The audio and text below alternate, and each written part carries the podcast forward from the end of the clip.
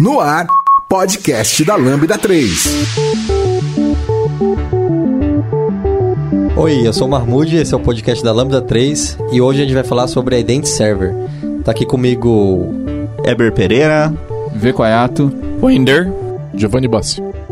Não esqueça de dar cinco estrelinhas no nosso iTunes, compartilhar no Twitter, no Facebook, no blog, no SoundCloud, se ele ainda existir. E é isso aí. E também mande um e-mail pra gente no podcast lambda3.com.br. Ei, você conhece o curso do Weber sobre a Identity Server?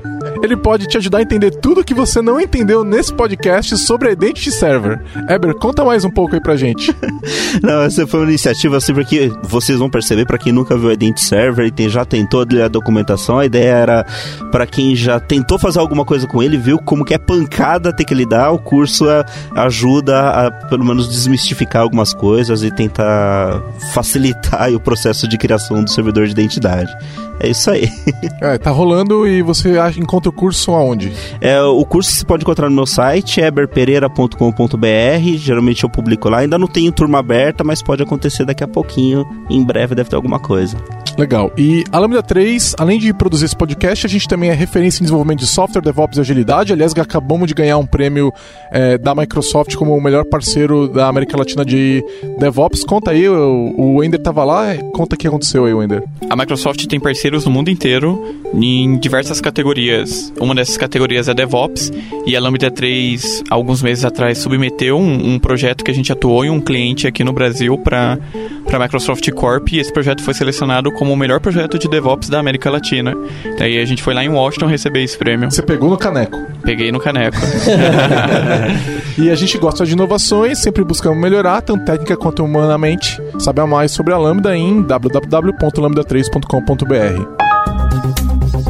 Este podcast é produzido pela Lambda 3, uma consultoria que se diferencia por desenvolver softwares com alta qualidade, segurança e inovação, além de ser uma das maiores referências do país quando se fala em agilidade e DevOps. Acesse o site lambda3.com.br para saber mais. Então vamos entender qual problema a gente tem hoje no mundo da internet, de aplicativos móveis. Que problema a gente quer resolver quando a gente fala de Identity Server? Bom, acho que a gente pode começar falando do, da, da, da, questão de autenticação, né? Hoje a gente trabalha com aplicações que são de vários modelos, vários é, cenários diferentes, aplicações web, mobile e por aí vai. E a ideia é que a gente tenha um, mecanismo de autenticação de usuários, autorização também, que possa ser centralizado, né? Um sistema que possa ser robusto o suficiente, único, né? É, onde a gente tenha essa facilidade. Então, imagina nas grandes projetos você tem uma série de, é, de aplicações, é um saco, a gente já sabe disso como usuário, eu tenho que me autenticar em cada uma delas de maneira diferente. Então, tá, então ideia... o primeiro problema é o fato de que numa grande empresa vai ter centenas de aplicações e é muito comum que a, a empresa tenha, cada aplicação vai ter um login diferente um usuário de um padrão diferente, algum com alguma coisa rouba outra coisa, outra é só o nome do usuário, outra é o e-mail né? E aí com senhas também diferentes. Que, e isso é, é chato de lembrar. O que, que o usuário faz? Anota no post-it cola no monitor. Isso, na verdade, é quando ele faz esse tipo de coisa, porque no geral você simplesmente gera um custo de suporte para tipo resetar senha, esqueci minha senha, recuperar senha, Cada etc. aplicação vai ter uma demanda de senha é. diferente. Essa tem que ter maiúsculo e minúsculo, essa tem que ter tamanho tal, essa tem que ter. E aí o usuário não consegue lembrar todas as senhas, aí fica gerando também é. custo de eu, suporte. Eu quero, dar, eu quero dar aí um você passo... usa a mesma, né? E o problema é resolvido. É, é mas não dá, né? Tem não dá a mesma porque... mais difícil de todas, porque, né? Porque as constraints mudam. Não, nem, nem às vezes é mais difícil, porque vai ter um sistema que vai te obrigar a ter uma senha que são só cinco caracteres. E aí você vai falar, por que, meu Deus? Aí você para de usar esse sistema. Aí tem o que no mínimo 12, né? E aí não dá e pra juntar. É, é, mas eu queria, dar um, eu queria dar um passo antes, na verdade. Dizer que, tipo, é, existem dois problemas hoje em dia e eles, nem, eles não são particulares a grandes empresas. Então, empresas de qualquer porte que trabalhem com software vão ter esses problemas. O, o primeiro deles é a autenticação e o segundo deles é a autorização. Então, quando a gente fala de autenticação, o que a gente está falando? Que eu estou garantindo que uma pessoa é quem ela diz ser. Isso através de, geralmente, um login e senha de um, um e-mail e senha, de um, um código de usuário e uma senha, alguma coisa que garanta que aquela pessoa é quem ela diz ser. E isso é autenticação. Eu estou autenticando uma pessoa, um request, alguma coisa. O, o segundo caso é autorização. partindo do princípio que essa pessoa é, ela está autenticada ou esse sistema está autenticado em outro sistema, ele precisa passar por um processo de autorização. O, que isso quer dizer basicamente o quê? Que aquela pessoa, aquele sistema pode fazer o que ele está tentando fazer. Ele está autorizado a acessar determinados tipos de recurso, determinado caminho na rede, ele, ele pode acessar um arquivo. Então, eu estou, além de autenticar, eu tenho o processo de autorização. E, e aí, o, o, o grande dilema que ocorre hoje em dia é como eu consigo de uma forma mais transparente, mais fluida, é, sem gerar atrito ou, ou, ou, ou, grandes obstáculos por parte das pessoas que estão utilizando ou dos, dos sistemas que interagem e interoperam, como eu deixo esse processo o mais simples, o mais transparente e o mais importante, como eu torno isso padrão de mercado para que eu não precise sempre ficar reinventando as coisas para sistemas diferentes. Então, é, e, acho que esse é o grande, o grande problema que as empresas têm, empresas de qualquer porte, para resolver hoje em dia. Quais são o, os padrões de mercado? Como é que eu poderia não reinventar a roda, não inventar um novo padrão? Eu deveria olhar para o que quando eu vou trabalhar com autenticação e autorização hoje? É, eu, eu lembro de ter acompanhado na década passada é, diversos projetos de single sign-on. Né? Na época a gente chamava isso de single sign-on, ainda usa esse termo hoje em dia, mas usa menos. Né? E eram geralmente padrões proprietários, né? Então a empresa implementava o dela, o jeitão dela de fazer login. Então muitas vezes quando ela era uma empresa que usava ambiente Microsoft, tentava fazer alguma coisa usando as próprias senhas do Active Directory e tal. Às vezes o usuário digitava, às vezes fazia direto integrado quando usava o Internet Explorer e tal. Mas sempre era uma coisa proprietária da empresa. Qual o problema que isso gerava? A empresa ia lá e ia desenvolver um novo sistema, ela tinha que criar um framework próprio de autenticação. Então vamos dizer que ela estava usando o .NET. Então ela já criava lá o frameworkzinho de autenticação para fazer a integração com o sistema proprietário dela. Mas se ela também tinha coisa em Java ou, ou em PHP, etc., ela ia ter que construir esse ferramental de novo para cada um desses ambientes. E isso era caro, isso é caro, né? E muitas vezes esses é, sistemas de single sign-on tinham diversos problemas, porque como eles não foram desenvolvidos por uma empresa ou uma organização focada em resolver esse problema, muitas vezes faltava competência por parte das empresas de resolver esse problema de maneira correta. Então, o, o sistema tinha problema de segurança, podia ser invadido, vazava senha, etc. Né? E além disso, tem um outro problema que a gente também está vivendo hoje em dia, que é o fato de que os computadores estão ficando mais rápidos e as senhas estão ficando mais fáceis de você quebrar. Então, por exemplo, na década passada, começo da década passada, ainda era seguro usar SHA-1, né, para fazer o hash da senha, né? Hoje em dia, se você pega um banco que tem SHA-1, você quebra ele pro brute force talvez no seu celular. Oh. né? é, é, possível que seu celular já tenha potência suficiente para quebrar uma boa parte daquelas senhas com brute force, né? Um computador de mercado, aí você compra um Avel e tenta quebrar, ele vai quebrar. Em algumas horas ele quebra milhares de senhas, né? De maneira absolutamente eficiente e te dá acesso a, a, ao sistema. Então você não pode mais achar um.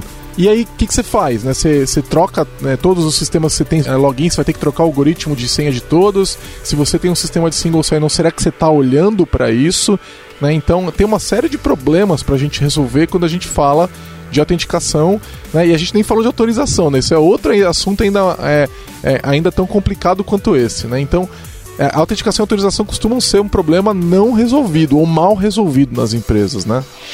Escreva pra gente podcast arroba lambda3.com.br Pessoal, o Weber deu o exemplo de, de quando usar o Identity Server, ele deu um, um, um exemplo de um problema que é ah, você está numa empresa onde você tem vários sistemas rodando, beleza, os usuários têm que fazer o login em vários sistemas várias vezes ao dia. Quando eu devo sair desse modelo e passar a usar um, um sistema de single sign-on usando whatever framework do, do, mercado? Por exemplo, sei lá, imagina que tem, vou chutar um número, 30, 30 sistemas rodando na empresa, só que se eu, sei lá, for lá, dar um, um inner join no banco para saber quantos usuários de fato acessam vários sistemas simultaneamente, eu tenho, sei lá, no máximo três usuários acessando mais de um sistema. Vocês conseguiram entender o meu raciocínio? Quando vale a pena sair de um modelo que já está funcionando há um, há um, bom tempo na empresa e passar a centralizar tudo? Ah, eu, eu, eu, acho que eu olharia um pouquinho diferente. Esse seu ponto é interessante para saber se eu tenho mais usuários acessando a aplicação, mas acho que a grande questão é que é, isso que o Didio comentou, por exemplo, é, geralmente a equipe não tem a competência de segurança suficiente para criar uma aplicação de autenticação com todos os pré-requisitos que tem que ter. Então, complexidade de senha, alteração, uma série de coisas que tem para fazer. Né? Tem muita gente que acha que é, criar um próprio. Você poderia criar um próprio sistema de single sign-on, né? É, para que para resolver esse problema. Só que eu acho que a criação do problema. Você, você criar um sistema de single sign-on proprietário, você cai no problema também de de repente passar por uma brecha que alguém no mundo já passou por essa brecha e já resolveu com alguns problemas, como a gente vai comentar com É, relação esse é aos o grande sistemas. ponto para o uso de padrões abertos, qualquer padrão que seja, e, e também é o grande argumento para o uso de open source em geral, né? Exato, exatamente. Então, assim, eu, eu acho que a questão de você usar esses padrões, você sabe que tem pessoas que já resol... passaram por diversos problemas e a gente conseguiu fazer isso. Agora, é, eu acho que você fala assim, é, quando eu tenho que fazer isso, acho que a primeira coisa, eu tenho um único sistema de login para poder dar manutenção. Esse é o primeiro ponto que a empresa tem que decidir para poder, pra poder tocar. O segundo é que com certeza os usuários ficarão mais felizes, cara. Você tem que se autenticar. Cada sistema que você entra diferentemente dentro da tua empresa, tem que fazer um login, é um problema Então, bastante... Eu essa, diria- eu essa é a diria o seguinte, pergunta. ó, respondendo tua pergunta, né? Eu acho que no segundo sistema que você fizer. Já- já valeria o já custo? Vai, já vai. Assim, a não ser que o segundo sistema não tenha nenhuma intersecção de usuários com o primeiro. Né? O que eu acho meio difícil tratando de uma empresa. Né? Normalmente, numa empresa, você vai ter uma grande intersecção de uso ali naquela aplicação. Né? Então, a partir do segundo já vale a pena, porque é, a gente tem soluções prontas. Aliás, nós estamos aqui falando sobre a Identity Server, que é uma solução pronta para resolver o problema. No entanto, ela traz uma série de eh, complexidades, né? Tanto que o Weber está fazendo um curso sobre isso, tanto que a gente está com um produto, nós vamos explicar isso depois no final, porque eh, não é um negócio trivial de resolver.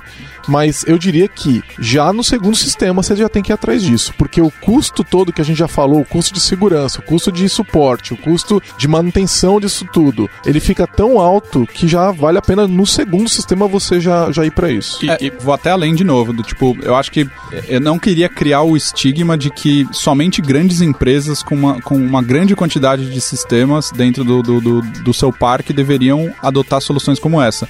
Se, eh, se a gente olha para um cenário de uma startup, por exemplo, que, que ela tem um, o que é muito comum hoje em dia, que ela tem um aplicativo mobile e, e, e tem um site e a pessoa pode se autenticar tanto no site quanto no mobile, pra mim já, já é motivo suficiente pra pessoa não ter dois sistemas de login. É, Você tem É. razão, porque o- os padrões ab- abertos que a padrões- gente tem hoje, eles já resolvem esse Exatamente. Então, Exato. eu acho que Puxando- se, se você tá num cenário onde você não tem 30 aplicações e você não tem 300 pessoas trabalhando, mas você tem um, um- um produto que, ele, que, que eu posso acessar nessas duas interfaces, ou ainda que seja um produto que eu posso acessar no desktop e na web, não precisa nem ser no celular, eu acho que já faz sentido olhar pra isso. Melhor Você vê ainda. como o negócio é, é intenso, né? Tem várias empresas lançando produtos no mercado que estão fugindo de fazer um sistema de autenticação para usar o Facebook, login do Facebook, usando Exato. exatamente os padrões que nós vamos discutir daqui a pouco.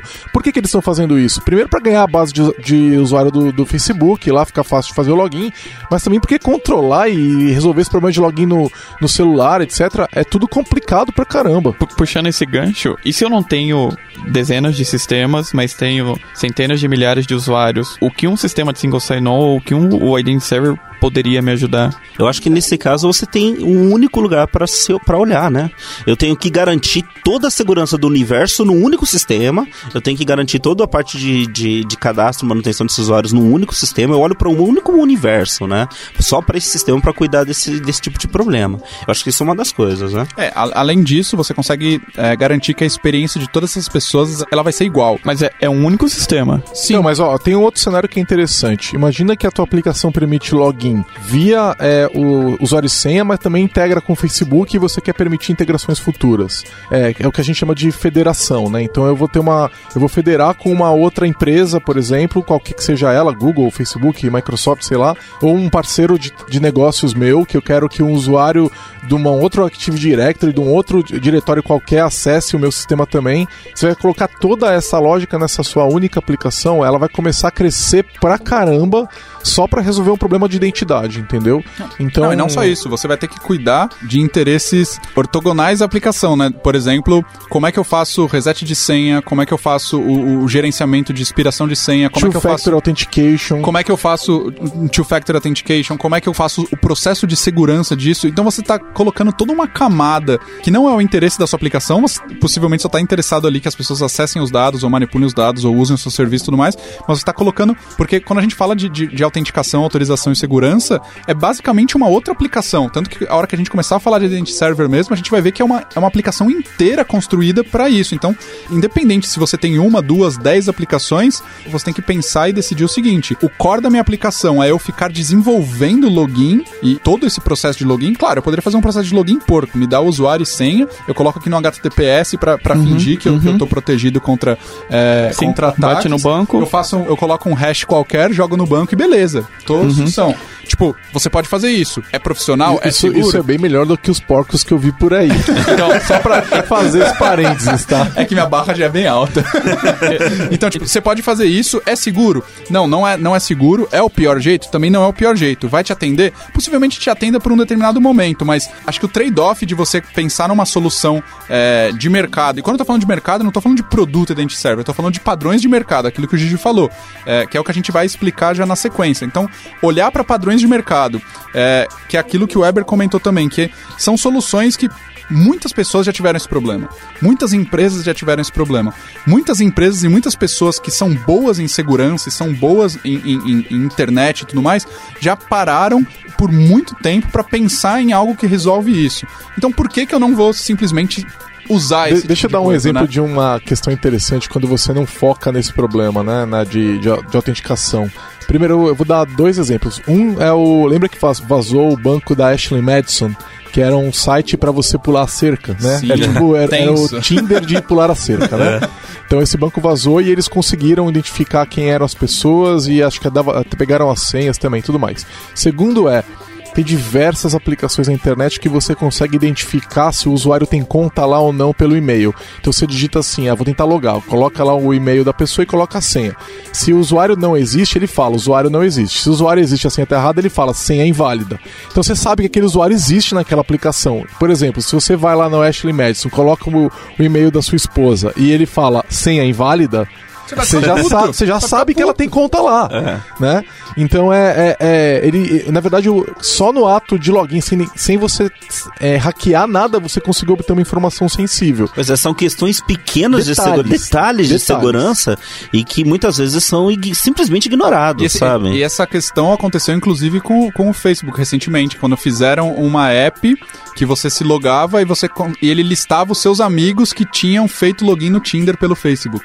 Então ah, você conseguia, eu lembro disso. você conseguia ver todos os seus amigos que estavam ou pelo menos algum dia já tinham entrado no Tinder. Rolou um shaming, foi foda, porque, porque a única... o pessoal falava, eu tô usando mesmo, não tem nada a ver com isso. Porque a única forma de você entrar no Tinder é via login com o Facebook. Então, a, essa app simplesmente lia o seu a lista de amigos e via se ela tinha o ID do, do, do Tinder na lista de apps dela. Então, tipo, olha, essa menina tá no Tinder, bom e, é, saber. E, e, é muito bizarro. Então, tipo, mesmo quando você vai para uma solução que você é tida como segura, então existem ainda algumas outras brechas ali. Então, tipo, pensar nesse tipo de coisa é algo que, é, se não é o seu core business, a minha sugestão é vá para algo que pessoas que lidam e trabalham só com isso fizeram e implementaram. Bom, eu não quero, eu não quero perguntar como a galera descobriu essa parada do Tinder ou do Ash. eu, eu, eu, só quero concluir.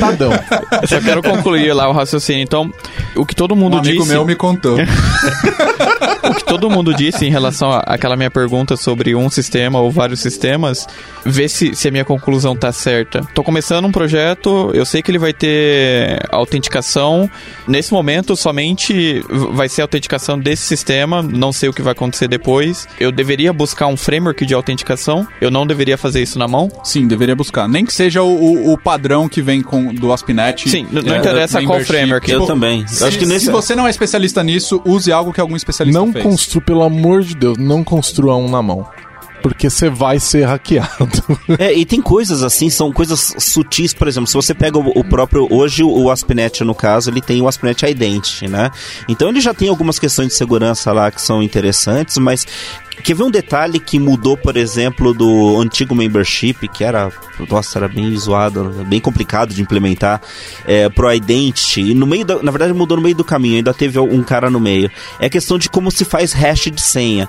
Então a hash eu acho que era, se não me engano, era SHA-1 era ou, SHA, ou SHA-256, eu não lembro, alguma coisa desse tipo, de, desse tipo. E já no, no ASP.NET Identity já é o, o Key Derivation Function, não é? Se não me engano. Que é uma função bem mais lenta lenta. É uma função bem mais lenta. Ela faz 10 mil interações para você conseguir chegar no processo e descobrir o hash. É, Lembrando pra que isso é proposital. É, então, É, porque explicando isso- que é importante que ela seja lenta porque ela deixa mais difícil fazer brute force. Brute Force, exatamente. Então, para fazer a verificação se a senha está ok ou não, ok, cara. Essa lentidão é totalmente aceitável. Agora, para você botar isso para um processador rodar, é algo que vai demorar bastante tempo e não vale a pena pro cara tentar é, descobrir essas hashes. Então, são pequenos detalhes que se você não viu, né? Se você não, não é core, não, não é o seu core de segurança, isso passa batido. É, e só uma observação, os padrões, os padrões de OAuth, OpenID Connect, o próprio Identity Server não resolvem esse problema sozinho. Né? Então a gente está listando problemas, eles resolvem alguns desses problemas, a questão de interoperabilidade entre diversas aplicações, como mobile, etc. O padrão, o próprio Identity Server é certificado como implementando os padrões corretos, tudo. Mas, por exemplo, se a gente falou lá o negócio do login, é, se você digitar o usuário ele informar que o usuário existe por esse detalhe, se você não tomar cuidado, você pode cair nesse mesmo erro. E aí entra a recomendação do Quaiato de falar: talvez seja melhor você contratar uma- uma- um sistema que cuide disso para você, em vez de você fazer para você não incorrer nesse erro. Você ouve podcast da Lambda 3. É, vocês falaram bastante do, do problemas de eu pegar e fazer isso. Tô convencido que é bem complicado. Tô com medo de fazer o meu. E vocês falaram de alguns padrões. De que padrões a gente tá falando?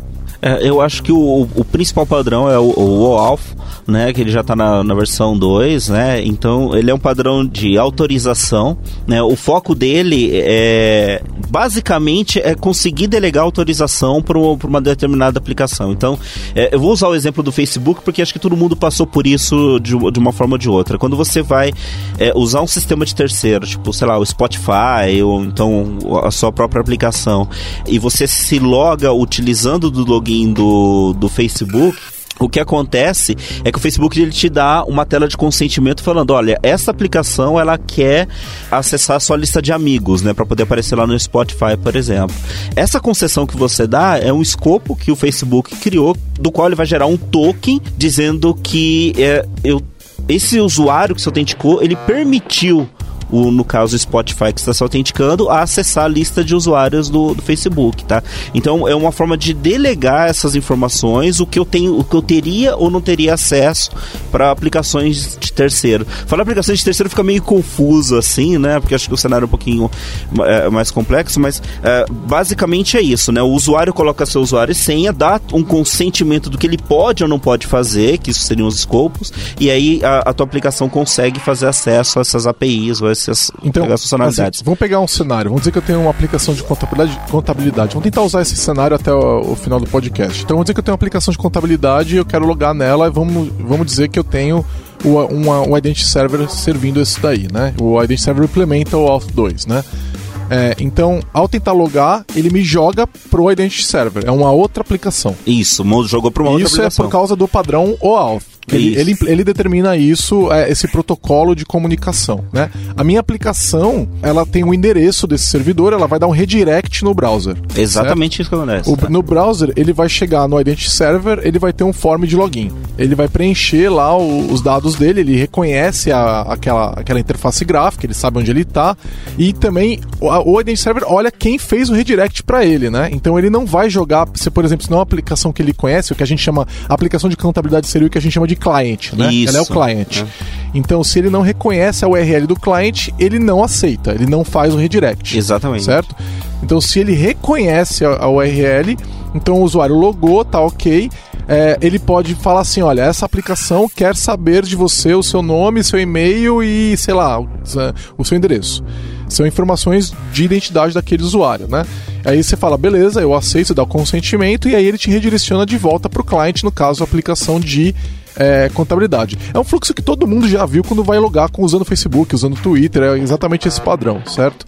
É, no final, é, é feito um post, é um post, né? Acho que é um post, né? Que ele faz de volta na, na, na aplicação de contabilidade que- com o token, Exatamente. né? Então, a aplicação de contabilidade nunca viu o, a- o usuário e a senha com a qual você logou no Identity Server. O que ela tá vendo são as informações que o Identity Server decidiu mandar para ela. Exatamente. É o que o, o que o Identity Server gera é o, o que a gente chama de token, né? Então ele tem a informação do usuário que foi autenticado e ele tem a assinatura que é, foi feito por uma chave privada que só tem no servidor Identity Server.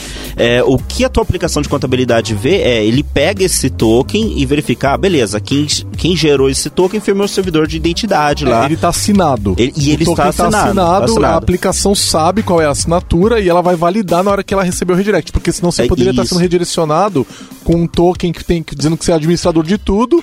Mas é, e se você não verificasse a assinatura, a pessoa invadiria o seu sistema de contabilidade. É, Então, vocês estão dizendo é que nesse, tudo que tiver nesse token eu posso confiar. Você pode confiar porque ele está assinado. Existe uma chave privada e uma chave pública, né, uma chave dupla. É utilizada a chave privada no servidor de autenticação para fazer a assinatura do token. É usada a chave pública é, no sistema de contabilidade. Ele vai usar a chave pública para validar que aquilo foi assinado pelo Identity Server, né, Então, no caso. Só pra ver se eu entendi, a hora que eu entro no sistema de autenticação, faço o meu login e senha, o sistema de autentica- de autenticação vai precisar de um certificado pra me gerar um token. Vai precisar. E esse certificado, aonde eu consigo? Você gera ele com uma ferramenta de linha de comando. E isso é seguro? É seguro, totalmente seguro. É, você não precisa nem de uma Certification Authority. É basicamente uma chave, uma, uma chave pública privada que você vai precisar usando o X509. É, é totalmente tranquilo e gera na linha de comando e é o que você pode usar. Agora, você vai ter que proteger essa chave. Porque se a, se a chave privada vazar, qualquer outro sistema pode ser utilizado para impersonar o seu sistema e invadir. Aí, nesse caso, se alguém roubou a chave privada, o que você tem que fazer é jogar ela fora e gerar uma nova, né? Aí, o que, que teria, que, que o invasor teria que ter? Ele teria que ter é, a sua chave privada, que a pública é pública, todo mundo tem acesso, né? Então ele tem que ter a sua chave privada e ele tem que ter um ataque de man in the middle. Por exemplo, é, um router Wi-Fi comprometido, né? Onde o usuário vai tentar acessar a minha aplicação de contabilidade.com e é, ele consegue acessar, mas na hora que ele redireciona para meu identityserver.com, esse meu identityserver.com tem que jogar no endereço que não é o que o original dele, e aí você vai ter o certificado que você roubou jogando a pessoa de volta no, na aplicação, que aí ele vai ser validado. Só que olha só, você também vai ter que roubar um certificado HTTPS. Então não é um negócio simples. Tem, tem, É, tem aí- que várias merdas acontecerem. É, cê- a gente tá falando de no mínimo três, né? No Aham. mínimo três. E, e Aí- você poderia ter mais uma validação também que dá pra fazer, que uma é muito básica, minha aplicação de contabilidade, por exemplo. Assim que ela recebe o token, é muito fácil olhar pra assinatura e falar, ah, essa assinatura é válida. É- esse é o primeiro ponto. Mas se você quer implementar um pouco, ah, quero segurança máxima nessa história, você pode fazer um uma chamada server to server, o seu servidor de contabilidade bate no seu servidor de identidade e pergunta, esse token foi você que gerou mesmo? E ele fala, ah, fui eu. Ah, então tá bom, beleza. E aí você ainda consegue, aí, aqui não E tem como colocar praticamente medida. impossível, É praticamente né? impossível o cara conseguir passar por esse problema, né? Pelo que vocês estão falando, também me parece então que o token tem poderes. Então, qualquer um que tiver esse token consegue fazer chamadas através dizendo que você é outra pessoa. O token do Identity Server tem poder. Tem poder. É, então, é, é importante a gente dizer que, que a gente precisa ter HTTPS nessa comunicação. Sempre. Eu acho que isso é fundamental numa aplicação que tenha login e senha, precisa fazer isso, né? Podcast da Lambda 3. A gente misturou um pouquinho as coisas, mas vamos tentar explicar aqui. Basicamente, o que a gente está falando é: eu tenho uma aplicação cliente, que é a minha aplicação que você está desenvolvendo na sua empresa e tudo mais, que é a nossa aplicação de contabilidade de exemplo aqui. Então, quando uma pessoa quer se autenticar nessa, nessa aplicação, qual é o fluxo que normalmente o mercado utilizaria? Eu teria uma tela de login e senha dentro da minha aplicação, então eu viria que o usuário não tem uma sessão, eu redi- redirecionaria ele para essa tela, ele entraria os dados lá e a minha aplicação verificaria se o usuário e senha existem, se batem e tudo mais, e eu geraria um cookie de sessão para essa pessoa. No processo do Alf, o que a gente está fazendo basicamente é o seguinte: eu tenho um servidor de identidade. Então eu- a minha aplicação ela confia em um servidor para autenticar alguém, para garantir a identidade de alguém. Então quando a minha aplicação recebe uma chamada não autenticada, ela vai falar: opa, essa chamada não está autenticada. O que eu devo fazer? Ah, eu tenho aqui uma URL de um servidor de identidade. A aplicação de contabilidade basicamente redireciona para o servidor de identidade. No caso, por exemplo, o Twitter. Então ela redireciona para o Twitter, eu entro no Twitter, eu coloco meu usuário e senha, e o Twitter fala: ah, beleza. Quando eh, essa pessoa veio do- do- da aplicação de contabilidade, ela se autenticou, ela existe aqui na minha base Twitter, eu garanti, o Twitter garante essa segurança, e o Twitter fala: ah, quando uma pessoa vem da aplicação de contabilidade, eu redireciono ela de volta para essa URL da aplicação de contabilidade aqui, e ela manda essa pessoa de volta com um token de sessão. E aí você recebe esse token de sessão e faz o que você quiser com ele na sua aplicação. Ó. Cria um cookie de, de sessão e tudo mais, e blá blá blá, e autenticou. Então, basicamente isso. garantiu a identidade da pessoa. Esse é o fluxo do Alf. Do Que Alf. Que é o. Eber, que fluxo é esse? Esse fluxo aqui, ele pode ser dois tipos de fluxo, mas é, quando você vai olhar a documentação, você vê um monte de nome lá e as pessoas ficam perdidas. Esse poderia ser o Implicit Flow, o Authorization Code Flow, né? Onde eu tenho esse redirecionamento. Depois eu posso entrar um pouquinho mais, comentar um tá, pouquinho mas deles. legal pro pessoal já guardar um Então, nome. beleza. É. Então, quando a gente tá falando de OAuth, é basicamente isso. Você pode ler a especificação, você pode ler a documentação, vão ter mais detalhes, mas a grosso modo é basicamente isso que a gente, a gente quer falar. E aí, quando a gente fala de OpenID Connect, ou o famoso AIDC, Muito famoso. é, grande, grande parça aí. De, de, de várias madrugadas. O, o que, que basicamente a gente está fazendo? A gente está colocando uma camada em cima do ALF para não apenas garantir a, a- identidade de, de fazer a autenticação daquela pessoa, mas conseguir retornar para as aplicações cliente, por exemplo, o meu serviço de contabilidade, a minha aplicação de contabilidade, mais informações sobre aquela pessoa, certo? Que é basicamente o processo que o Facebook faz. Então, quando você se autentica, autentica pelo Facebook, como aplicação, você pode pedir que ele te informe o nome dessa pessoa, a cidade, data de nascimento, lista de amigos, lista de empregos, lista de interesses, lista de grupos que essa pessoa participa, postar mensagem em nome dessa pessoa e uma ler as mensagens dessa pessoa. Então, todo esse conjunto de informações, a camada que provê isso é quando a gente é quando a gente está falando de OpenID Connect. Então, é uma camada feita em cima do protocolo de OAuth para prover mais informações sobre a identidade, ID, né? Sobre a identidade de uma certa pessoa. Então, é basicamente o mesmo fluxo te retornando possivelmente mais informações. É, um dos pontos do OpenID Connect é que ele vai ter um endpoint de profile da pessoa, né? Assim, então, no caso, no retorno para a aplicação de contabilidade, ela faria uma chamada no Identity Server e falaria, ó, quem é essa pessoa? Me mande mais informações sobre ela. E aí o Identity Server fala diretamente via backchannel, não via front-end web, né? Via backchannel ele vai falar informando as é, os dados daquela pessoa para que é, é, a aplicação de contabilidade possa enriquecer é, é, esses dados, certo? Além disso, tem um monte de outras coisinhas que o OpenID Connect acrescenta também é, em cima do, do OAuth, né?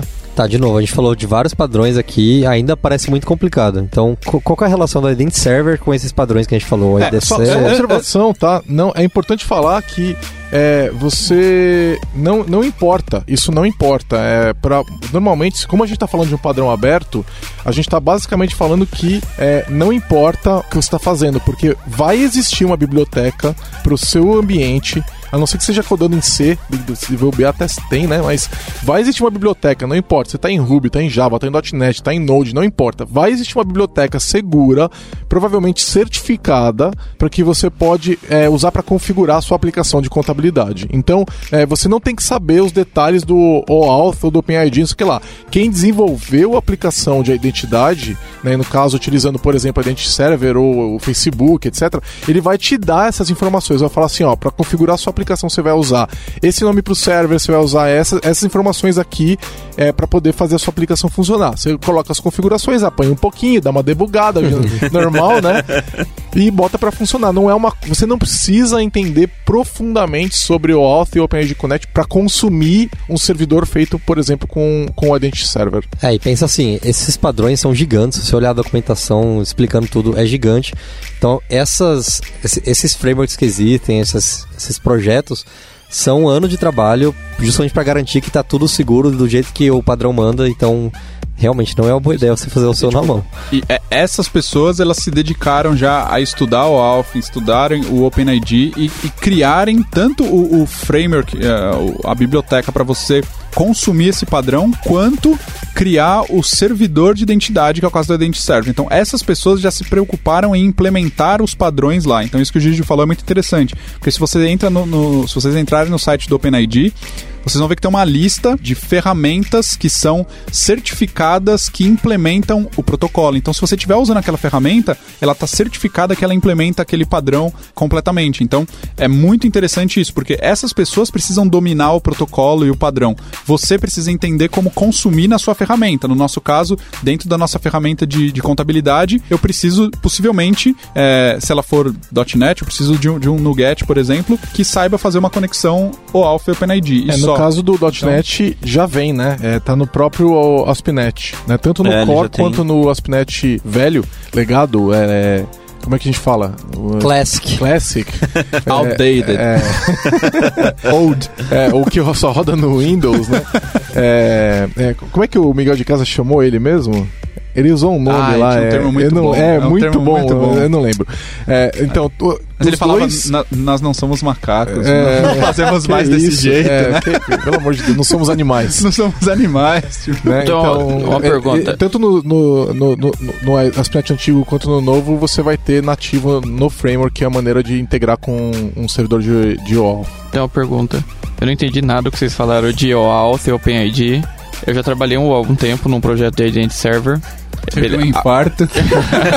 Ele se mudou pro Canadá depois, cara. Só pra você Beleza. entender. Agora, a, a pergunta. Vocês falaram, ah, beleza, você consegue... O Kwayato e o Gijo, um reforçou o que o outro falou, que basicamente eu não preciso, de fato, entender os padrões para consumir o framework. Agora a pergunta, eu preciso entender os padrões para saber o que o framework tá fazendo? Pô, isso, isso, isso é uma, pra ter uma resposta legal, porque eu, eu acho que é justamente onde o pessoal apanha quando tenta fazer um servidor de Identity Server, né?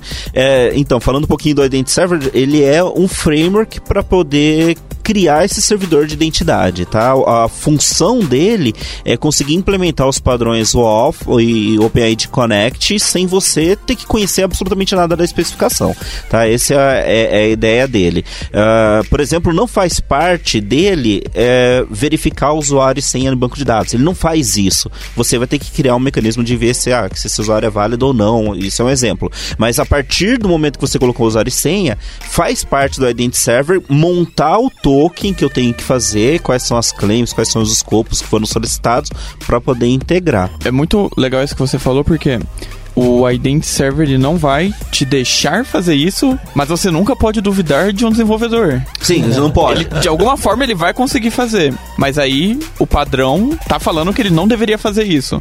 É, o- na verdade, assim, ele poderia na autenticação dele falar o seguinte, ó, se o password foi igual ao nome do usuário, o cara passou. Ele consegue fazer isso Cara, porque o- o- faz parte do desenvolvedor. Poderia colocar Poderia no nome assim. do usuário várias coisas lá, Pode. simplesmente Por pra exemplo, retornar. uma, uma boa ideia, provavelmente, é, ao implementar um Identity Server, né? Porque lembrando que hoje em dia o Identity Server ele basicamente são bibliotecas, né? O Identity Server 2, né? Ele era um site mesmo, né? O Identity Server 3 já mudou isso e o 4, que é a versão atual que trabalha com ASP.NET Core, ele, ele é uma biblioteca, né? Que você um pacote no Get que você vai instalar lá.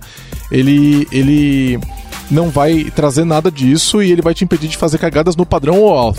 E aí como é que você resolve isso? Você utiliza a ASP.NET Identity. Era esse Entendeu? o meu ponto. Se É, ele me o ASP.NET impediria Identity vai de te trazer as o- boas práticas do restante, que não é o Auth e o OpenID Connect, que é a parte de autenticação, é, é, two-factor authentication, etc. Ele é uma boa ideia. É, você é obrigado a usar? Não. Como o Weber falou, você pode usar o que você quiser. Se no seu processo de autenticação você quer falar que se o usuário pôs o nome e, e a senha iguais, ele está logado, você pode fazer isso.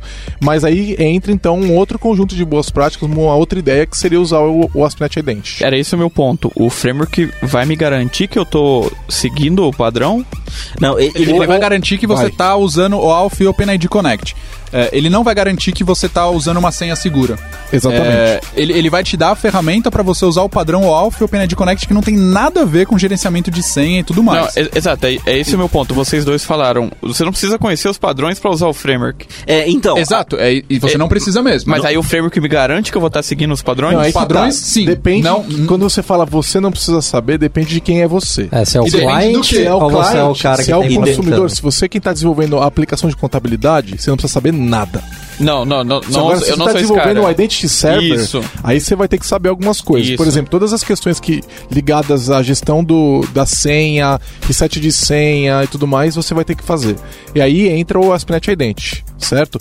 A questão toda de como funciona o flow- os flows, etc., você vai ter que saber é, também. você vai ter que saber. Então, quando você fala assim de padrões, né, assim, o padrão pelo menos, OAuth pelo menos o- o- o- os fluxos que você quiser implementar no seu servidor Só de que identidade. se você não conhece todos, como é que você sabe qual você quer? É, exatamente. e eu acho que, assim, o que eu tenho percebido, né, pelo menos o- nos cursos que eu percebi, a galera realmente se perde é justamente nisso, é quais são os fluxos que eu tenho que fazer. Eu sei que, beleza, eu não preciso, não, posso não conhecer o Alph, ele vai fazer toda essa parte de geração de token já formatadinho do jeito que eu preciso e tal, mas assim, ah, a minha aplicação que eu tô criando é uma aplicação web, beleza? Tá.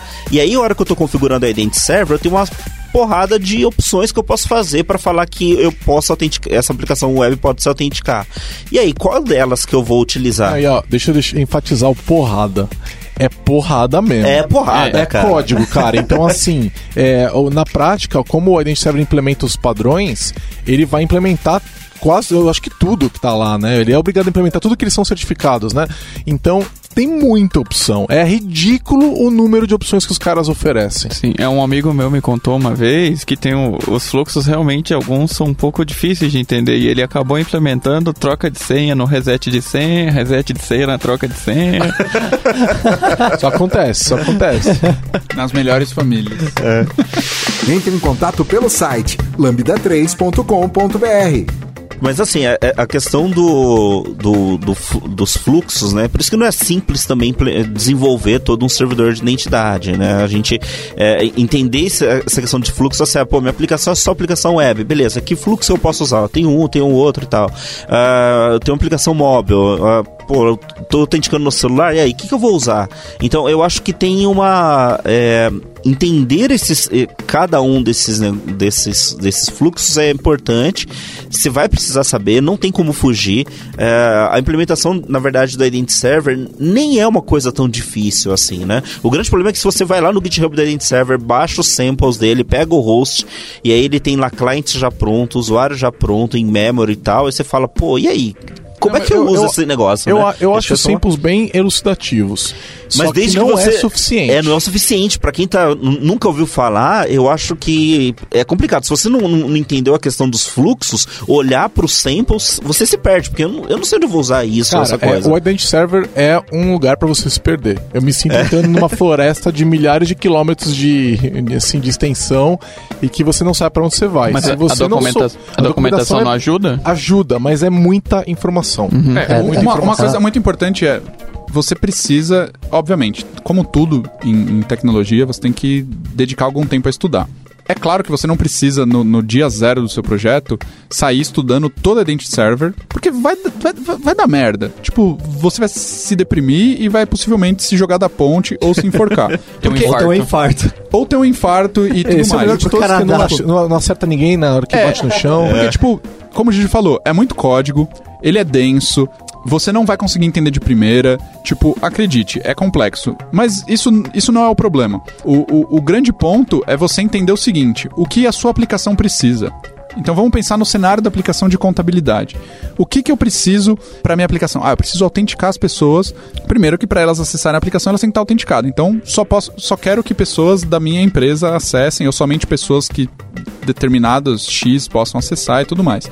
Então, eu tenho um, um requisito muito específico. E aí você consegue olhar para Identity Server e entender, ah, beleza. Então eu não quero fazer o login dentro da minha aplicação de, de contabilidade. Eu vou já criar aqui um servidor de identidade. Por quê? Porque a minha aplicação de contabilidade, ela está aqui na minha empresa e eu também quero garantir que as pessoas que é, acessam o blog da, da, da, dessa mesma aplicação, né? Ela é um serviço, então eu tenho um blog que eu divulgo algumas coisas legais e tal. Então eu quero que as pessoas não tenham que se autenticar na aplicação de contabilidade e no blog. Então essas duas aplicações vão precisar de login e ao invés de eu ter o mesmo usuário, a mesma senha criada nos dois bancos de dados, eu vou ter uma única aplicação, o meu servidor de identidade, que faz a autenticação para as duas. Show de bola. Então esse é o meu requisito. Então você consegue olhar para o Identity Server e falar, putz, bacana. Como é que eu subo esse servidor atendendo esse requisito que é duas aplicações web se autenticando e conseguindo usar elas com, com o, o single sign-on. Então, você tendo o, o, o requisito, a, a, sua necessidade de negócio, fica muito mais fácil você olhar para o servidor de identidade, para dentro server e encontrar o que você precisa. O, o complicado é o seguinte: você fala, olha, eu não sei o que eu preciso fazer, então eu vou estudar essa porcaria toda. E aí ferrou, porque tipo, você não sabe nem para onde olhar. Você não, você não tem um norte, você não sabe, putz, quando a minha busca terminou. É, tipo, eu aconselharia, é difícil. eu aconselharia fazer todos os samples que eles te dão para você entender uma ideia geral do que, do que é. E aí você vai nessa direção que você falou, vou resolver um problema específico. Mas olha, eu vou te falar uma coisa. A tua empresa foi lá, criou, construiu um identity server, tal, não sei o que, foi um cara lá que liderou, tal, e agora saiu da empresa. Você tá ferrado, porque não tem gente no mercado que conhece e vai, vai ter que. Contrata o próximo mano no curso do Weber. Porque, na boa, você falar pra pessoa, lê aí o código e se vira, meu, é tacar pedra na pessoa, é sacanagem, porque é muita informação, não se forma uma, uma pessoa com conhecimento disso do dia pra noite, entendeu? Então, eu diria que é uma aplicação crítica, é um assunto crítico, é, tem que ser tratado dessa forma, tem que ser gasto dinheiro e, e esforço nesse negócio. Não estou dizendo que não temos que fazer, só temos que entender o tamanho do problema e não é um problema pequeno. Exato. Entender que isso é um projeto, diferentemente de, de quando você tem a sua aplicação de contabilidade e ela vai ter o seu próprio login, ela faz parte de uma feature da tua aplicação de contabilidade. Quando a gente está expandindo isso, aí você tem um outro sistema, um outro projeto com suas necessidades próprias, né? Eu tô confuso aqui. Vocês falaram que era fácil usar o Identity Server, que resolvia alguns problemas, mas hum, tá difícil de novo. E aí? É, eu acho que assim, é, tem, você tem que encarar isso como um projeto sério, ele vai ser um projeto apartado dos, do, das suas outras aplicações, tá? Então a gente tá falando assim, a gente quer unificar a login, a gente quer ter toda essa parte de segurança, tudo no único lo, local. É, sim, ele é complexo, ele não é um, um, projeto simples de se fazer, você não vai simplesmente colocar lá o usuário sem fazer. Tem bastante fluxo que precisa ser entendido, tem que encarar isso de peito aberto e falar, mãe, isso aqui é um projeto de tamanho grande, não é um projeto pequeno que eu tenho que atuar, tá? É, ele resolve, acho que, os nossos problemas, que a gente tinha comentado lá atrás, ele resolve muito bem, uh, mas assim, tem que encarar com. saber que ele é um, um, um monstro, é. né? Uma que, coisa que, que forte eu faria? de lidar. O que, que, eu faria, né? As pessoas que vão começar a construir um Identity Server, elas vão ter que é, apanhar um pouquinho para entender tudo mais, vão fazer o curso do Weber, vão ler a documentação, tudo mais. Pronto, construíram, fizeram a aplicação. E depois? Bom, eu acho que depois tem que ser explicado por que, que algumas decisões foram tomadas. Por exemplo, quando a gente fala que vai usar um fluxo e não outro, por que, que a gente vai usar esse fluxo e não outro? Então vamos documentar isso em algum lugar. Eu acho que a documentação nesse cenário, dado que o, o negócio é tão complexo, que é importante que ela seja feita. É, por exemplo, tem, é, quando você vai configurar um client na Identity Server, você tem que dar diversas opções, e são muitas que você pode colocar que, você está colocando essas opções? Então, de repente, documentar, olha, uma nova aplicação de tipo tal, ela vai ter tal característica, ela vai ter tais opções. Por quê? Essa opção é importante por causa disso. Você vai documentar, você vai explicar isso. Porque o dia que você não tiver mais lá, alguém for olhar aquilo, ela vai precisar entender. Eu acho que a documentação é uma das maneiras de resolver isso. Outra coisa, explica, olha, se você for dar manutenção nessa aplicação, o que, que você tem que estudar? Então, ó, você vai ter que entender isso, isso, isso e isso para poder mexer nesse código. Senão, é, você vai causar problemas, certo? Então, só para deixar claro, o problema de autenticação e autorização, ele é complexo, né? A parte de é, login com usuário, senha, troca de senha também é complexo. É, você vai ter que resolver esse problema. O, a questão dos padrões e do Identity Server implementando os padrões resolve o problema. Não quer dizer que ela é fácil de resolver, mas se você fizer as coisas com cuidado, com esmero, as coisas ficam bem feitas e vão funcionar exatamente com os benefícios que a gente falou antes. E aí você vai ter que buscar um processo para tornar isso sustentável.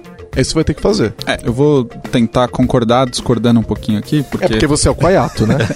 Se você não chamam para os podcasts, não se assustem. Eu dei algumas palestras sobre a Identity Server e eu, e eu, e eu prometi para essas pessoas que era uma solução simples e tudo mais. E eu ainda defendo isso, assim. Eu trabalhei num projeto implementando a Identity Server. O meu projeto era fornecer para o meu cliente um servidor de identidade para mais de 10 aplicações que existiam e estavam sendo desenvolvidas dentro dessa empresa pudessem utilizar o meu software para se autenticar. E eu lembro que na, na, primeira sprint, eu trabalhei junto com o Gigi nessa primeira sprint, e assim, em duas semanas, nós tínhamos um servidor de identidade rodando. Rodando, autenticando. Rodando, autenticando. Então, assim, Obviamente, esse projeto eu trabalhei nele por mais de um ano, mas não é porque fazer o servidor de, de, identidade era difícil.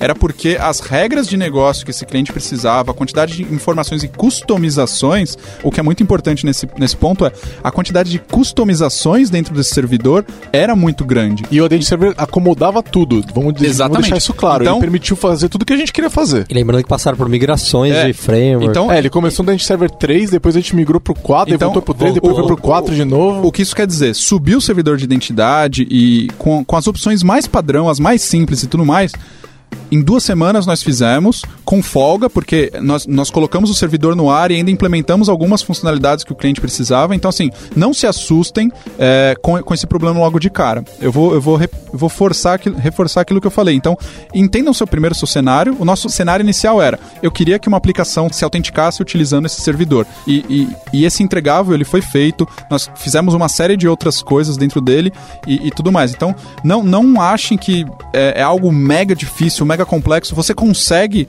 dedicar tempo durante o projeto para fazer um entendimento mais profundo. Então, conforme as necessidades vão surgindo, você pode se aprofundar. Então, ah, por que a gente já vai começar a falar de fluxos aqui para explicar isso, mas por que, que eu faço um fluxo X e não permito um fluxo Y? Ah, bom, então deixa eu entender o que, que é um fluxo X e o que, que é o fluxo Y para entender se a minha, o meu servidor de identidade tem que disponibilizar isso ou não, ou quais aplicações podem utilizar determinados fluxos ou não. Então, é, e tem fluxos que, se usados juntos, são inseguros, né? Então, vai muito de, da sua necessidade. Então, um, não se assuste, pegue lá o Identity Server, é, comece a brincar com ele. Como a gente falou, faça os samples e tudo mais, você vai conseguir sair do lugar e vai conseguir entregar alguma coisa. Conforme você, obviamente, se você precisa customizar mais, você tem que entender mais o que você está fazendo. Então, se o seu nível de customização é zero, só instala no Get, sobe o servidor e tá show. Agora, Na verdade, seu... git clone nos samples e já vai rodar. E já vai rodar. Você pode colocar em produção os samples lá. Não é, não é o recomendável, mas você poderia. E aí, já deu as 5 estrelas no iTunes pro podcast da Lambda 3? Vai lá! Agora, se você precisa customizar, aí a gente vai entrar no assunto que é um assunto muito delicado e muito importante, que são os fluxos. E aí eu vou pedir aqui pro, pro Weber me ajudar é, a entender isso. Então, primeiro, o que são os fluxos? Para que, que eles servem? É, a, ideia dos fluxos que a gente tem dentro do. Isso não é do Identity Server, tá? O fluxos vem, vem do, da especificação do OAuth, né? E o Identity Server implementa. O fluxo serve para atender as demandas de, do, dos tipos de software que a gente tem hoje em dia. Então, é, se a minha aplicação é web, eu tenho um determinado fluxo que eu posso utilizar. Se é uma aplicação móvel, celular, eu tenho outro. Se é desktop, eu poderia ter um outro fluxo. É, então, se é server to server, simplesmente eu tenho um servidor servidor que está querendo chamar um outro servidor e eu preciso passar autenticação, também tem outro fluxo, né? Basicamente, assim, a gente poderia tratar quatro fluxos que eu acho que são os principais, né? Para tentar falar um pouquinho rapidamente aqui, não estender tanto, mas é, mas são fluxos que vão entrando na documentação ou usando samples vão acabar encontrando. A gente tem o Implicit Flow, por exemplo, que ele é um fluxo onde ele é, serve para aplicações web, onde eu redireciono para minha é, para o meu servidor de Identity Server e ele devolve um token que baixa para o browser, tá? Então você tem que ter essa, essa ideia sabendo que esse token pode ser baixa para o browser e, e eu poderia ter no meio do caminho um main in the middle que poderia fazer alguma coisa. Ele não é tão inseguro assim, mas é. Tem que lembrar que isso baixa, isso é um problema. Mas ele serve para aplicações web. Existe um outro para web também, que é o Authorization Code Flow, para aplicações web, onde ele redireciona para a tela de login do Identity Server também, né? Só que ele não devolve o token para o browser. No momento de fazer o redirect, é o servidor do cliente que faz uma chamada de server to server para poder pegar o token, né? Então, o, o que altera nos fluxos é como que eu obtenho esse esse token. É, eu acho que tem um terceiro que, que vale a pena comentar aqui, que é quando você tem uma aplicação é, dispositivo móvel, né, uma aplicação móvel, onde você é, é, é, o dono dessa aplicação, né, que ninguém é louco aqui de baixar uma aplicação qualquer e que pede usuário e senha do Facebook e coloca o usuário e senha do Facebook lá, né? Geralmente o que a gente a gente só tem coragem de colocar usuário e senha em aplicações que são oficiais. Então, se você tem uma aplicação oficial, você tem um, um existe um tipo de fluxo onde eu posso colocar o usuário e senha sem precisar passar pela tela de autenticação do meu servidor de identidade identidade, né? É, para poder mandar isso pro, pro servidor, né? Então, assim. É, esse cada... é o Resource Owner. Esse é o Resource Owner, né? Então, eu, eu, sou o dono dessa aplicação, eu posso colocar meu usuário e senha, eu sei que essa minha aplicação é confiável. Ela funciona bem tanto para aplicações é, móvel, para celular, mas até para aplicações desktop isso funcionaria muito bem. Na verdade, é, eu vi até numa discussão, isso funciona até se for uma aplicação uh, ah, SPA, né? É, mas eu, eu, eu, evitaria. Eu evitaria esse, no SPA. Por, não, eu evitaria em qualquer cenário. É isso porque... que eu ia falar, porque o token vai ficar na minha posse. É, né? se eu tenho se eu tenho a app na minha, no meu celular, eu consigo é, é, abrir esse código e olhar, né? Não sei se o pessoal sabe disso, mas isso é plenamente é possível, né? Tanto é, Xamarin, Cordova, Nativo, você consegue olhar o código que tá lá e você poderia usar essa informação para fazer um brute force, né? É, daria. Por isso que eu acho que o servidor de identidade também teria que conseguir lidar com esse tipo de coisa, né? Com a questão do brute force também. Mas uh, ele acaba sendo seguro, é, é, mais ou menos o tipo de autenticação que a gente tem com aplicações como, como o Facebook, que acaba usando algo desse jeito, né? É um problema que hoje não tem uma melhor solução, né? Exatamente. no final das contas, você vai obter um token, é, é, preferível você pegar esse token e guardar esse token no, no dispositivo do que guardar o usuário e senha para tentar se autenticar de é, novo. O que geralmente fazem é, é, é, colocar uma inspiração para esse token. Exato. Então você não, você não pode, você não vai ter ele para sempre. Então, sei lá, depois de X tempo esse token expira e, e só através do processo de autenticação de novo você conseguiria pegar É, um novo token. Eu- então, só para deixar claro, a pessoa se loga no Identity Server, que é um lugar seguro, ela coloca o usuário e senha, e em troca disso ela recebe um token. É, Isso. o token é, é- é assinado, se a gente estiver usando o fluxo correto, e aí é, esse token é o que é utilizado pelo usuário para fazer o acesso à aplicação. Exa- certo? exatamente. E esse, esse token vence. E aí isso quer dizer que a pessoa precisa voltar com uma certa frequência para o servidor de identidade. E se, por exemplo, a conta foi invadida, alguma coisa, a gente não deixa ela renovar o token. E aí ela é obrigada a entrar de novo, fazer um sign-in de novo. E aí a gente, se a, se a conta foi invadida, a senha- já foi trocada, aquele token não é mais renovado e tá aí a segurança do processo como um todo. É, exatamente. Eu acho que aí, por exemplo, quando a gente estava falando de ah, montar um servidor de identidade não é, não é uma tarefa simples, tem que ser tratado como um projeto e um projeto sério tem que ser levado, tem que ser levado em conta, é que você precisa, por exemplo, ter uma tela para revogação desse, desse, dessas aplicações. Hoje, se você entra no Facebook, tem uma tela lá que eu tiro o acesso do Spotify, por exemplo. Eu revogo, quando eu entro no Spotify, Spotify vai tentar bater, ele fala, não, você vai ter que se autenticar de novo. Então, telas de revogação de, de, de, é, de token é comum no servidor de identidade e você precisa implementar. Então, isso é uma das formas que é melhor do que você guardar o usuário e senha, né? Isso sem lidar com falar do refresh token Então, também, que é um outro então basicamente, o, o- o que a gente está falando dos fluxos aqui é o seguinte. Então, vamos, vamos imaginar cenários. Eu tenho a minha aplicação de contabilidade, eu sou um usuário dessa aplicação. Eu quero ela e ver as minhas contas a pagar. Então, eu tentaria acessar, digito lá, minha aplicação de contabilidade.com.br, ela vai redirecionar para o meu, meu servidor de, de identidade, aí vai aparecer lá, servidor de identidade superseguro.com.br, aí eu vejo, pô, tem um certificado HTTPS, eu confiro lá e tá showzera, é, coloco o meu usuário de senha lá, dou um ok, ele redireciona para minha aplicação de contabilidade. Então, esse é um cenário. E esse é o cenário ah, onde o que o Weber falou que usa um fluxo que geralmente é o code flow, certo? É o code flow ou implicit flow, né? É, é, na verdade, o, o que é inclusive recomendado pelo Identity Server é o híbrido, que é a junção do implícito com o code, né? Então eles falam, se a sua aplicação é uma aplicação web, use o híbrido, que ele faz as duas coisas. Ele vai fazer a verificação do, do token lá no, no back-end e ele vai mandar também no front-end e acho que ele permite o refresh token também, né? Isso. E, então, beleza. Então, esse, esse é um tipo de, de, de fluxo. Como a gente falou, tem esse híbrido que, que faz basicamente a- as duas formas aí. Então, ele, ele, ele bate lá no servidor, ele pega um código, depois via back channel, ele, ele pega um, um, um- token. O que, que é back channel? Então, é quando o meu servidor de identidade retornou para minha aplicação de contabilidade, o meu servidor da aplicação de contabilidade vai fazer um request direto para o servidor de identidade, sem passar pelo browser, é servidor via servidor, informando esse, esse, esse code e obtendo um token de resposta. Então, não tenha um browser no meio do caminho aí. Então, é, isso é bem importante. E, e por que, que entender os fluxos são importantes? Porque vamos imaginar agora o seguinte cenário você tem uma, uma API que não tem interface web. Ela não tem uma interface pública onde o usuário entra e se loga na API. Não faz sentido. E você quer proteger essa API.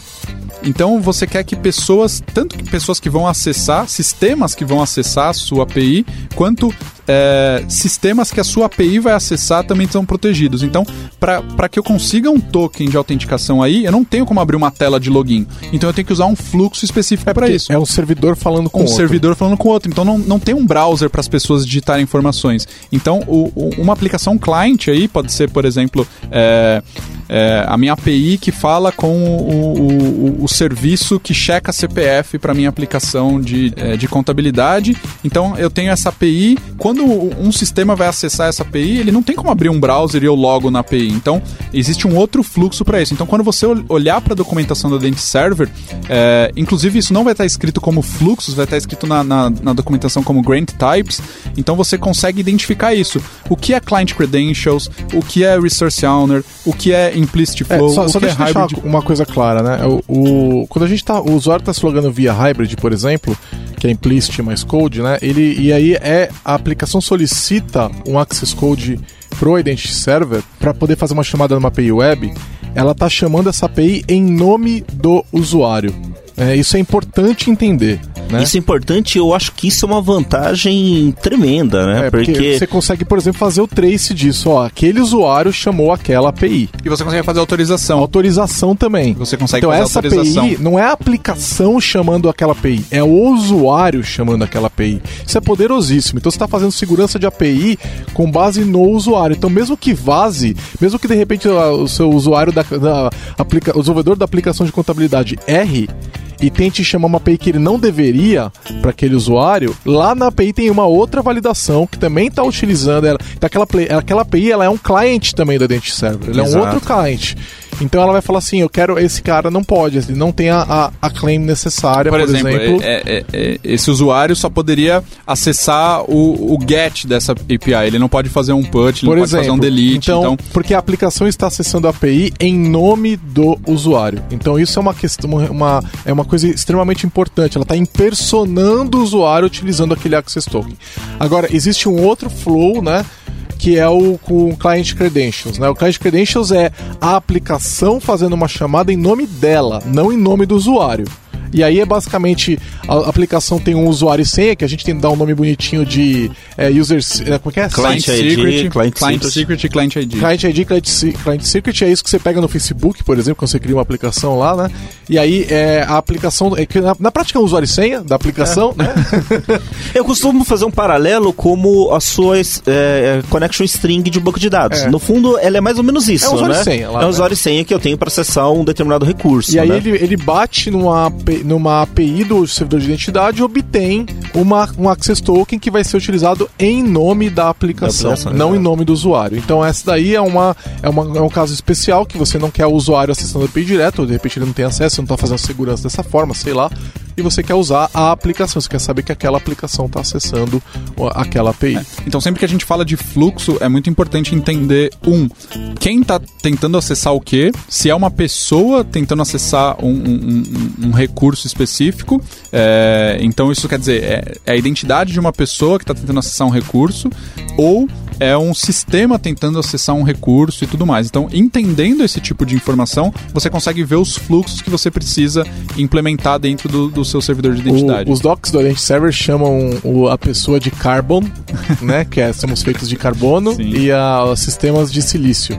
Silicon, né? Então, então é... Client Credentials é Silicon acessando e, e Hybrid é, é, é, Carbon acessando, né? É engraçado eles usarem esse é, termo, mas eu acho o máximo. Então é, é, é bem importante isso. Esse é um dos aspectos fundamentais, assim, porque isso define como você vai expor o, o, o seu servidor de identidade. E disclaimer, é, parece confuso, é porque é confuso. Tá? e legal, você parou, foi lá, agora deixa eu ler esses docs. A gente vai colocar lá o link lá para os grant types lá, né? Para os fluxos lá no, no, no, post desse, desse podcast, desse episódio. E você vai lá, você vai ler, você fala, agora eu entendi. Aí na hora que você vai implementar. Aí, é, esqueceu tudo. É, eu não, não, entendi muito bem, não. É, não, esqueci, não lembro mais, assim, dá um nó na cabeça que a opção que eu pego é. E é assim, só para deixar claro, é normal tá? Todo mundo passa por, isso, por, isso, tem que ler tudo de novo, porque é complicado mesmo. É tipo, diário. Segue em frente, é segue le, em frente. leitura diária. É. Todo dia você lê o que são conta, os fluxos aqui. Conta ah, pra sua namorada, conta pro seu namorado, explica pra eles, né? Tipo, dez pratique, vezes. Pratique. Pratica, porque você vai esquecer, a gente também esquece. É normal. Só pra vocês terem uma ideia, o Weber montou um curso só pra ele ficar sempre se lembrando dos fluxos. E ele aí é esquece. eu sempre tenho que revisar o curso, porque eu sempre esqueço. Ouça o podcast da Lambda 3 no seu aplicativo preferido. É, a gente estava falando de usar o, o Server para poder se autenticar e ver se eu tenho permissão para fazer alguma coisa. O quanto isso se encaixa com a autenticação por claims que a gente está acostumado a fazer no ASP.NET e tudo mais? Primeiro, o que é autenticação por claims, né? É... Não, a autenticação, então, aí que tá, né? Como é que chama lá o cara do Identity Server? Dominic O Bayer. Dominic. E o Eles, fa- ele fala que não é autenticação por. é, é, que é- tem o termo Claims Based Authentication, Microsoft usa muito esse termo. Ele fala: você não está autenticando por claims. Você está autenticando por usuário e senha. Isso é Password Based Authentication, não Claims Based Authentication, né? Aqui um disclaimer, esse é o momento da treta aqui. Eita! É, o- se a gente resgatar o que a gente falou lá no começo, então tem essa diferença entre autenticação e autorização, né? Então eu faço autenticação com usuário e senha, e aí depois eu- o conjunto de informações referente a essa pessoa ou a esse sistema, né? Porque eu posso estar acessando recursos via, via sistema. Então, a- as informações que, que definem essa pessoa ou esse sistema, é, geralmente elas são retornadas em um formato de claim. Basicamente, claim é chave-valor. Então, tipo, eu tenho uma claim é, com o nome, por exemplo, nome, e ela tem um valor, por exemplo, Vinícius Coiato. É uma afirmação que o, que o seu servidor tá É fazendo. uma, é, é um- é uma série de propriedades de informações sobre alguma sobre aquele recurso, né? Então, quando a gente fala aí do Facebook, por exemplo, uma das claims que ele retorna é uma claim de e-mail. Então, que é o que a maioria das aplicações usa. E existe um padrão pros é, tipos, né? O tipo da claim, né? O tipo, a a gente chave fala da chave claim. valor, a Isso. chave a gente chama de tipo, né? Então, quando a gente tá falando de OAuth, de OpenID, etc., é a, a grande sacada é essa. Por que, que vários sistemas conseguem se autenticar utilizando o Facebook? Porque eles gostam simplesmente do Facebook? Não, porque ele implementa um padrão e é fácil para todo mundo. Então, eu peço a claim e-mail e eu recebo um e-mail único dessa É, pessoa. a autenticação é feita via usuário e senha e a autorização é feita utilizando claims, né? E aí entra na segunda treta, né? Que é o uso de claims para autorização, que é o que todo mundo faz, né? O- E eles basicamente, falam que não deveria fazer. Que eles falam que e aí tá a treta, que eles Basic- falam que você não deveria fazer. Então, explicando para quem tá ouvindo, o que é autorização por claims? Então, imagina que eu me autentiquei ali pelo, no meu servidor de identidade e eu estou dentro da minha aplicação de contabilidade.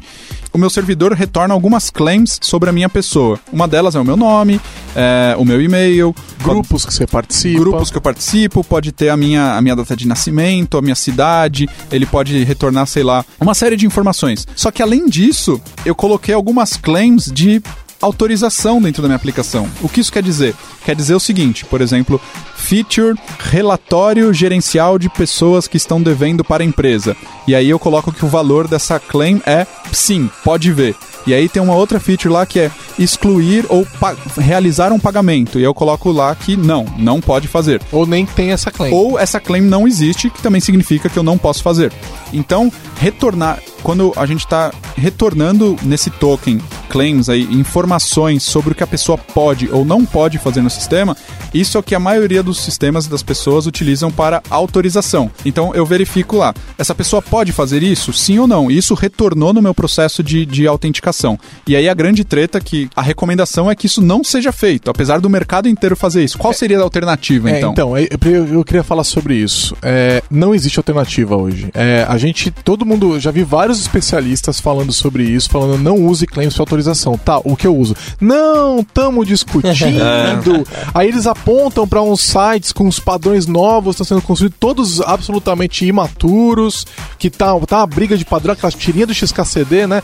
Temos 15 padrões, vou resolver isso, aí agora temos 16 padrões, né? É, é, nós estamos nesse momento, né? Então, não, eu não encontrei ainda uma solução para resolver esse problema. Né? E o problema também é o seguinte: como não tem um padrão para resolver isso, um único padrão, um negócio que todo mundo concorde, você fica é, cheio de padrões, cheio de ideias e todo o ferramental de interoperabilidade, não sei o que tal, utiliza claims para autorização, porque não existe uma alternativa que todo mundo concorde. Né? Então, como é que você compartilha informações de sistema X e Y? Claims, é assim que todo mundo faz. Né? É, é engraçado que você vê assim no, na documentação lá, quando o Dominic Bayer e o Brock Allen, que são os caras, eh, os core committers do, do Identity Server, né? Eles falam justamente isso. Não, não deveria ser claim, é identidade do usuário, ponto final. Né? É, mas as- a hora que eles vão dar um exemplo, tipo, sei lá, o cara pode emitir uma nota, putz, ele olhou pra claim. Então, no final das contas, ele acabou usando a claim pra saber se eu posso fazer uma coisa ou não dentro do sistema.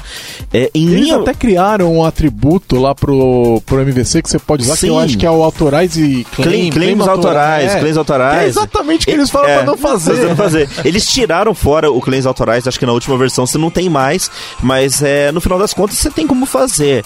Ah, o, o que eu a acho. ideia de criar os resources lá, e aí você. O, mas o resource usa claims. É, no final Você vai, no usa. fim das contas, Tem usar como. o, a, o claims para fazer a validação. É, eu, eu posso usar a escópula, o research, falando o seguinte: não, esse cara tem acesso uh, de leitura a informações de contabilidade.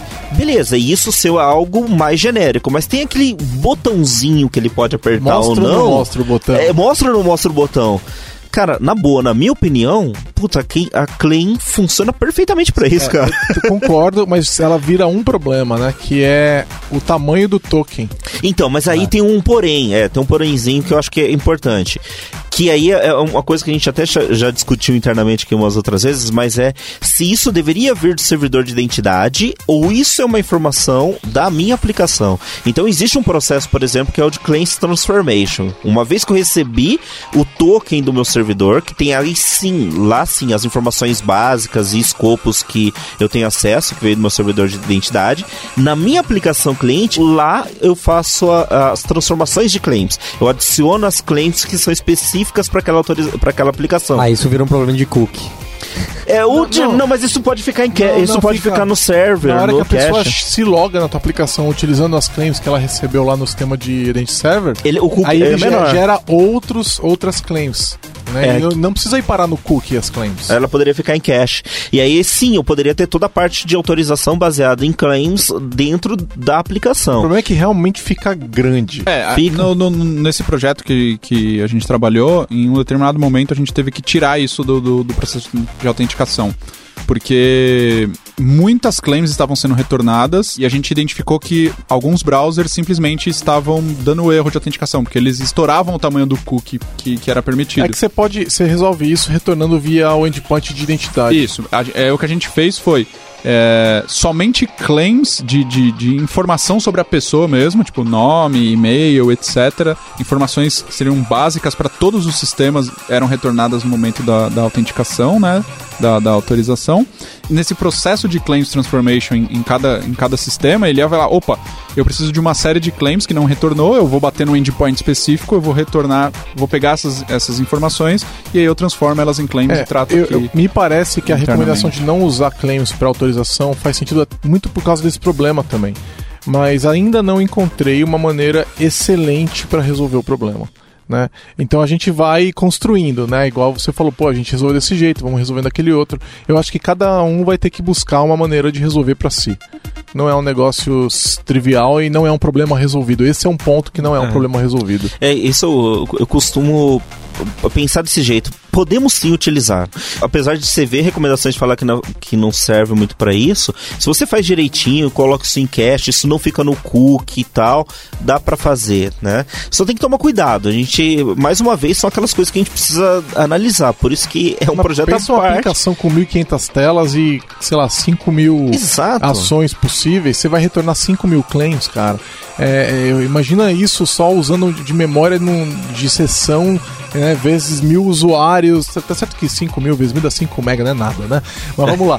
É, é, ainda assim, é, é muita informação, né, gente, pra gente lidar e tal. Eu, eu- é, eu não sei se isso é o ideal. Por outro lado, você não pode ficar. A outra opção é quando você vai autorizar uma ação é, que é muito comum no mundo antigo, né? Que a gente ia lá e ah, o usuário quer fazer isso, vai no banco, verifica, volta. Vai então, ah, pode fazer isso, vai no banco, verifica, volta. Cada ação é uma chamada no banco de dados, o que também é muito, muito ruim. Então, é, é- é, você tem que fazer esse trade-off aí, né? Tem que pesar essas coisas, né? É que cada, escolha é uma. Como é que é? Uma frustração. Geralmente é isso. Então, acho que a gente deu pra entender bem aí onde a gente tá indo com a Identity Server. Eu, eu acho é, que é quando a gente fala de é, servidores e, e bibliotecas, pacotes que resolvem um problema de OpenID Connect e Auth, acho que a gente pode falar que é um dos melhores no mercado. Hoje ele trabalha com .NET Core, ou seja, funciona em Linux, Mac, Windows, é, Raspberry Pi. Tem, um- tem, um, tem um template dele no, no, no ASP.NET Core. No, Tem template no ASP.NET Core, é uma bruta tá- de uma aplicação, o negócio funciona bem. Ô, Gijo, e, e se eu tiver com o meu time e simplesmente quiser usar uma ferramenta as a service? Como é que eu Olha, faço? que boa pergunta, Wender. É, que interessante você perguntar Tipo, eu não isso. quero implementar Ident Server. Não quero lidar Mas com quero todos esses mas eu quero problemas. É, então, a gente na Lambda tem um produto agora. A gente fez isso algumas vezes e agora a gente está vendendo isso. Então, é, basicamente é resolver o problema é, como serviço. é, pode ser totalmente como serviço, onde você aponta para uma base nossa, um, um site nosso na nuvem e aí a gente se cadastra lá os clientes e tudo mais, diz o que você quer. Ou você pode instalar no teu ambiente e aí você mesmo configura, é a mesma coisa, né? Você vai configurar tudo, etc e tal. E a gente também coloca junto ali um trabalho de consultoria, se você quiser, para te ajudar é, a, implementar esse negócio. É uma coisa que a gente já fez em, em diversos clientes e a gente sabe fazer. Né? Então, é, não quer ter que lidar com toda a complexidade do Ident- Identity Server é, ou de qualquer outro sistema de OAuth ou OpenID Connect, é, liga pra gente que a gente dá uma olhada nisso, né? A gente tá para colocar no ar, talvez quando esse podcast sair já tenha, já esteja no ar uma página explicando sobre isso, tá?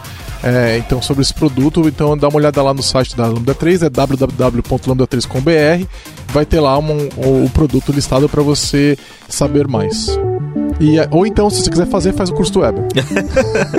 Onde vai ser o curso do Weber? Lembrando, e aí, ó, retornando até o jabá de novo pra vocês aí, é que a gente falou da, da implementação dele. né? Se você for, se você for implementar, a gente falou só de uma parte dele. Tem que lembrar que você vai ter que fazer crude pra caramba dentro do Identity Server, né? E que dá um trabalho. De repente tem uma solução as a service assim, é excelente. e o nosso vai rodar em, é, em Linux e Windows. E a gente tá hoje, é, nesse momento, suportando SQL Server e MongoDB. Olha só. Quem tá vendo? Então roda qualquer lugar aí. Se tiver um Raspberry Pi sobrando, a gente roda lá. É, é tipo Cordova, então. É tipo Cordova. Roda em qualquer lugar. É tipo Cordova mais nativo. Bom, beleza, então acho que é isso. Se vocês tiverem dúvidas, postem aí no blog, vamos trocar ideia nos comentários e é isso aí. Valeu. Valeu, Valeu. pessoal. Falou, galera. Beijo. Você ouviu mais um episódio do podcast da Lambda 3. Indique para seus amigos esse podcast. Temos também um feed só com assuntos diversos e outro que mistura assuntos diversos e tecnologia. Toda sexta-feira, sempre com o pessoal animado da Lambda 3. Se você tem um podcast e quer gravar num estúdio legal, nosso espaço está aberto para você. É um estúdio isolado acusticamente, com uma mesa de gravação e microfones profissionais para até cinco pessoas. Tudo de graça. A ideia é estimular o podcast no Brasil. Pode ser sobre qualquer assunto.